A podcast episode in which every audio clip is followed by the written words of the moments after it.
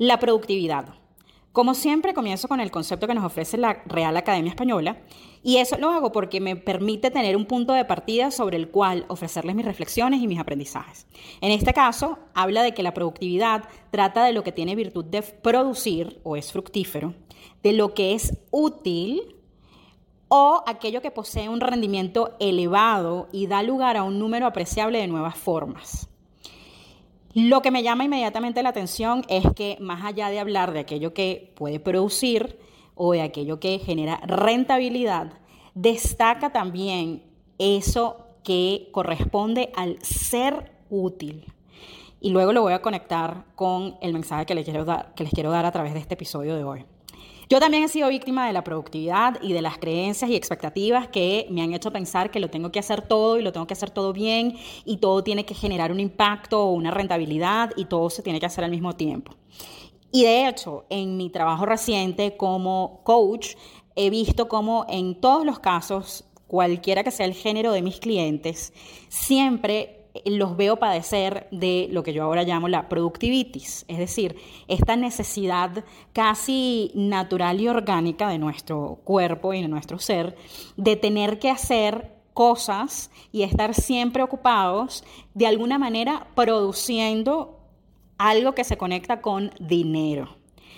Y por eso trato de ayudarlos y buscar maneras en que ellos puedan modificar esa forma de pensar para que así puedan enfrentarse a veces a esas pausas obligadas, vamos a decir así, que la vida nos impone, pero sobre todo aprenden a apreciar el verdadero valor del descanso, de la pausa y, como dije, cambiar esa mentalidad de que uno siempre tiene que estar produciendo dinero. Por eso hoy les quiero contar sobre algunas cosas que he aprendido a lo largo de décadas, experiencias, lecturas y personas sobre lo que consideramos hoy versus lo que realmente deberíamos considerar como productividad. Bienvenidos a Década un podcast enfocado en compartir reflexiones y aprendizajes de diferentes décadas, experiencias, lecturas y personas que se han cruzado en mi vida. Las claves de una vida exitosa y plena no siempre te las enseñan en casa ni en la escuela. A veces las aprendemos conforme vivimos, observamos, leemos y escuchamos con atención a esos verdaderos maestros que nos rodean diariamente. ¿Y por qué privarnos de compartir ese conocimiento con los demás? Justamente esa es la misión de Década, ser un espacio de reflexión y aprendizaje compartido con la esperanza de inspirarte en este camino de constante evolución. Para comenzar a explorar este tema, quiero hablar del el origen de esa creencia o esa necesidad con respecto a estar ocupado siempre o hacer múltiples cosas al mismo tiempo o esa necesidad de estar produciendo cosas. Primero viene de la educación. En el caso de las mujeres, desde siempre, durante siglos, hemos sido educadas para tener que hacer múltiples cosas. Pensemos en muchas y muchas décadas atrás, cuando las mujeres estaban en casa y precisamente la idea era que teníamos que encargarnos de la limpieza del hogar, de la comida, de los niños, teníamos que encargarnos de todas esas actividades de la casa, porque si no, al llegar ese, esa pareja ese, o incluso esos padres, entonces íbamos a estar en problemas. Y lo mismo se ha traducido a lo largo de las décadas, porque a pesar de que ya las mujeres no nos dedicamos solo a las cosas del hogar, sino que salimos a estudiar, a trabajar, etc., seguimos teniendo esa creencia muy arraigada, porque seguimos sintiendo la necesidad de hacer todas las cosas de la casa, más todas las cosas fuera de la casa, bien sea el estudio, bien sea el trabajo, y tener que hacerlo todo bien. Y normalmente tener que hacerlo todo bien a la primera y sobre todo para demostrar de alguna forma que sí somos capaces, que así como los hombres pueden salir a trabajar, a generar, a producir, nosotras también podemos hacerlo. Y como digo, esto es una creencia que viene arraigada desde hace muchos siglos atrás, porque evidentemente al principio, cuando las mujeres salieron de casa, esa era un poco la idea de, de tener que demostrar que así como un hombre era capaz de hacer cualquier tipo de trabajo, las mujeres también. Hoy todavía seguimos arrastrando esa creencia. Y lo que suele suceder, al menos inconscientemente, es que si no lo hacemos bien tenemos ese miedo porque sabemos que va a haber algún tipo de consecuencia o de peligro, así sea incluso en solo nuestra reputación, por así decirlo. A diferencia de los hombres, quienes han sido educados, y no quiero decir con esto que sea mejor o peor, porque personalmente considero que es igual de dañino, los hombres han sido educados para tener poder, para salir a buscar lo que sea que les ayude a tener más poder. Entonces, en términos de la productividad, ambas creencias son creencias limitantes, porque de nuevo, el hombre que no logra las cosas y que no logra obtener ese poder constantemente va a generar una frustración. O si en algún momento tiene un fracaso, va a tener entonces episodios de frustración o de depresión o incluso de agresividad. Y por otra parte, para las mujeres también, cuando no, ve, cuando no vemos que logramos las cosas que estamos tratando de hacer todas al mismo tiempo, entonces empezamos a sentirnos menos. Eh, así como estas, hay muchas otras creencias limitantes que de hecho quiero destacarlas porque las leí en, en un sitio web que se llama desansiedad.com y algunas de ellas que me parecieron muy relevantes al tema dicen, mientras más exitoso soy, más valgo como persona. Mi autoestima depende de qué tantas cosas hago durante el día. Estar ocupado demuestra que soy una persona importante. Si yo trabajo mucho, significa que estoy comprometida. Si los demás están ocupados, entonces yo también tengo que estarlo. Yo necesito tener dinero para sentirme tranquila y segura. Yo descansaré, y esta es una de las que muchas veces escuché durante mi infancia, descansaré cuando me muera. Al final del día, esto también tiene mucho que ver, eh, y sigo con la parte de los orígenes, porque esto también tiene mucho que ver con la revolución industrial y cuando eh, las empresas empezaron a medir el desempeño de los empleados sobre la base de sus resultados. Y eso es algo que incluso hoy, aunque estemos mucho más allá de la revolución industrial, sigue existiendo. El desempeño de los empleados hoy, independientemente de la industria, independientemente de la función, sigue siendo bajo, la base de los resultados. Eh, muchas empresas, sobre todo los nuevos emprendimientos, siguen teniendo la mentalidad de work hard or play hard, and play hard. Es decir, trabaja duro para que entonces puedas disfrutarlo mucho. Eh, o mientras más, mientras más duro trabajes, más éxito vas a tener. Y la realidad es que eso pone un gran, gran límite en la idea de lo que nosotros, lo que para nosotros representa una pausa o un descanso. Es como, es algo que te tienes que ganar y que si no has cumplido con X o Y expectativas normalmente de otra persona, entonces no puedes obtener. Y por ende, pausas o descansos, incluso diariamente, el poder dormir o el poder trabajar un número específico de horas y dedicarse el resto del tiempo a cosas que te satisfagan, o incluso si es solo sentarte y descansar, están penados por la perspectiva de la sociedad. Hay esta idea entonces de una supuesta flexibilidad y de un mejor balance entre el trabajo y la vida personal eh, con la introducción de la Internet, con la introducción de los dispositivos móviles, pero la realidad es que eso ha hecho más difícil la separación entre la vida laboral y la vida personal, porque la expectativa es que nosotros en realidad siempre estemos disponibles. Entonces, la realidad termina siendo que siempre estamos ocupados. No importa si estamos en la oficina o si estamos en la casa, no importa si estamos conduciendo, no importa si estamos de vacaciones, no importa si es fin de semana, al final siempre estamos ocupados. Porque la idea es que, bueno, si yo como empleador te doy flexibilidad, cuando tú tengas un inconveniente, que no significa que los tengamos siempre, yo espero que tú en cambio como retribución estés siempre disponible. No solo en esos momentos en que tú necesitas algo de flexibilidad, sino todo el tiempo. Y ahí es donde, de nuevo, ese es el tipo de cosas que siguen arraigando estas creencias limitantes, que no nos permiten ver la productividad como algo que esté no conectado con el producir dinero. Yo les puedo decir en mi experiencia personal que me tocó vivirlo, por ejemplo, en, en uno de mis empleos, en donde desde que empecé, una de las principales preguntas que me hacían a diario era, ¿Cuánto dinero produjiste hoy? Y sobre todo cuando estás en el primer mes de, trabajo en una empresa nueva, realmente no estás produciendo dinero, realmente estás aprendiendo las dinámicas y, y, las formas de trabajar y las oportunidades que hay para tú precisamente generar mayor productividad a la empresa. Entonces, lo que quiero decir con todo esto, y lo vuelvo a conectar con lo que les decía en la introducción, es que la productividad no significa única y exclusivamente que debamos producir dinero, que debamos generar rentabilidad. La productividad también tiene mucho que ver con lo importante que es la priorización, el enfoque y el hacer pausas en nuestra vida. significa planificar, significa pensar de manera estratégica, significa priorizarnos nosotros antes que los demás. Y a veces esa priorización significa darnos un espacio de relajación, de descanso, de simple pausa completa y absoluta, porque es la única manera en que realmente vamos a tener la claridad y la mentalidad para ver en el espacio de trabajo cuáles son las oportunidades que pueden generar una mayor, una mayor ganancia. Antes de continuar, quiero hacer una pausa para preguntarte, ¿sientes que tu trabajo ya no te satisface? ¿Estás atravesando situaciones que te hacen sentir abrumada? ¿La incertidumbre ante los cambios te tiene paralizada? Te invito a que pruebes el coaching, un proceso de reflexión que te llevará a descubrir esas creencias que te están limitando y que una vez las concientices podrás cambiar y avanzar hacia tus metas profesionales o personales. Agenda tu sesión de coaching conmigo a través de mi sitio web www.consulting2022.com o consígueme en redes como Coach Wendy Bolívar. Este episodio de década continúa en breve, pero antes, ¿estás buscando herramientas para conocerte mejor o para conocer tu propósito de vida? Te recomiendo Vía Alterna. Es un blog con publicaciones orientadas a ayudarte en tu camino de evolución personal y profesional hacia una vida plena.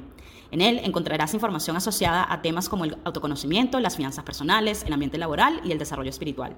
Visita viaalternaonline.wix.com barra blog hoy mismo y suscríbete. ¿Qué pasa? Que cuando nosotros no somos productivos, nos sentimos mal y empezamos a sentir culpa. ¿Por qué sucede esto? Bueno, eso de nuevo tiene que ver con esas creencias que hemos hecho y que la misma sociedad y la vida nos han ayudado a arraigar a lo largo de los, días y de a lo largo de nuestros años, porque para nosotros está conectado, hemos hecho esa conexión entre estar ocupado y la productividad. Y más allá de eso, hemos hecho la conexión entre el estar ocupado significa ser productivo y por tanto significa que vamos a tener éxito. Y por tanto significa que mi valor personal será mucho más alto. Es decir, nosotros creemos que mientras más cosas hacemos, entonces somos más. Que mientras más productivos somos, demuestro mejor mis capacidades y mis habilidades y por ende tengo la posibilidad de ser mucho más, de ser visto o vista por muchas más personas, de tener mejores y mayores oportunidades, de obtener un mejor empleo, de obtener una, mejor pareja, de obtener más dinero y con ese dinero entonces voy a poder adquirir más cosas y al final de todo eso yo voy a ser más feliz. Pero el problema está en que todas esas cosas son externas a nosotros. Y todas esas cosas en realidad no nos definen como persona. Y que a medida, es como la rueda del hámster, porque a medida que esas cosas van llegando a nuestra vida, al nosotros poner nuestra definición de nosotros mismos en esas cosas, lo que estamos haciendo es ponerlo en un, en un objetivo que está siempre en movimiento y que va siempre a cambiar. En el momento en que yo diga, yo quiero tener 100 dólares y tenga esos 100 dólares, ya no voy a querer 100 dólares, ahora voy a querer 500 dólares. Y entonces voy a seguir sintiéndome incompleto o incompleta hasta que no llegue a ese punto. Pero en el momento en que llegue a ese punto, voy a seguir queriendo más. Y lo que va a generar esa búsqueda constante es que nunca estemos satisfechos y que siempre estemos conectados con la necesidad de vivir en un constante estado de alerta en un constante estado de estrés. Entonces, allí es donde radica el conflicto de por qué nos sentimos mal cuando no estamos produciendo o cuando hacemos una pausa, por qué sentimos culpa, porque entre la creencia que tenemos arraigada y este target, este objetivo que está en constante movimiento, resulta que esa idea de no hacer nada nos genera conflicto. Y como mujeres, además, estamos educadas a satisfacer a los demás. Estamos orientadas a que nuestro ser se define sobre la base de lo que hacemos para los demás. Y eso también nos genera conflicto, porque cuando hacemos una pausa, la pausa no es para los demás. Cuando vamos, por, así por ejemplo, vamos a un spa o nos damos un masaje o decidimos comernos algo que nos gusta o decidimos tomarnos unas vacaciones, muchas veces ese tipo de actividades son gratificantes, pero solo para nosotros. Y de ahí radica el, sentimiento de culpa, porque no estamos haciendo algo que realmente sea para los demás. Entonces, de tanto hacer lo mismo, nos acostumbramos y como dije antes, nos volvemos adictos a esta sensación de estar en constante acción y sin descanso. Y entonces, cuando nos tomamos ese descanso, empieza el ego, empieza esa vocecita interna a decirnos que no estamos siendo productivos, que no estamos siendo útiles, que no estamos generando dinero. Esa adicción real a ese sentimiento de constante movimiento, de angustia, de estrés, lo que sucede, eso tiene una raíz biológica y, no me voy a expandir en ese tema, pero quiero que lo entiendan. Lo que sucede es que al final estamos generando adrenalina y la adrenalina es adictiva. Entonces, lógicamente, cuando tú estás acostumbrado, cuando tú acostumbras la biología de tu cuerpo a estar en constante generación de altos niveles de adrenalina y de excitación, en el momento en que dejas de sentirlo, es, vas, a, sentir inmediatamente una incomodidad porque no estás acostumbrada o acostumbrado a manejar otro tipo de emociones y sensaciones que no sean esa constante excitación. Ahora, esa constante excitación también tiene un lado negativo, que es el, constante desgaste, físico, desgaste mental, desgaste emocional y el desgaste de tu sistema nervioso. Entonces, eh, ahí es donde yo suelo preguntarle a mis clientes, por ejemplo, ¿cómo categorizarías tú la acción de respirar? A ti te pagan por respirar. Respirar te parece que es una actividad productiva. De hecho, les cuento que en Netflix hay un documental sobre los niños y las diferentes etapas de la infancia, pero uno de esos episodios habla del sueño y habla cómo y por qué precisamente los bebés lo que más hacen es dormir. Y duermen porque ese es el momento en el que ellos pueden hacer las conexiones cerebrales, neuronales, que les van a permitir su desarrollo. Y entonces yo me pregunto, ¿es que acaso los adultos no necesitamos de esas pausas, de esos descansos para continuar desarrollando nuestro cerebro y, y poder seguir haciendo esas conexiones saludables?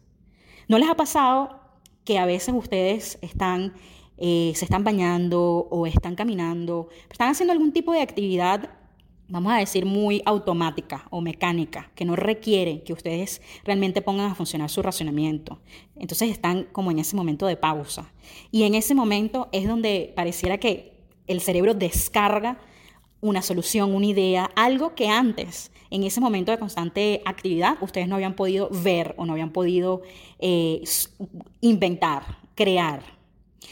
A eso me refiero con la importancia de las pausas y cómo esas pausas también, ese momento de respirar, también son cosas productivas para nosotros, son cosas útiles para nosotros, independientemente de que no estén conectadas con la generación de dinero. Y ahí hago un inciso porque además quiero defender el hecho de ser multifacético versus el hecho de estar haciendo múltiples cosas al mismo tiempo o estar multitasking. Una persona puede, y yo me atrevería a decir que debe ser multifacética, es decir, tener diferentes fases, dimensiones y, cosas que sepa ser. Yo puedo ser músico, bailarina, eh, coach, puedo ser múltiples cosas a la misma vez. Diferente a el estar haciendo múltiples cosas a la misma vez. Y ahí nuevamente la diferencia entre el ser y el hacer. Entonces, ¿qué podemos hacer para reconciliarnos con las pausas y reeducarnos en lo que significa la productividad? Primero que todo es precisamente el redefinir lo que para ti significa ser productivo. Y eso por ejemplo, para mí significa estar en paz conmigo misma.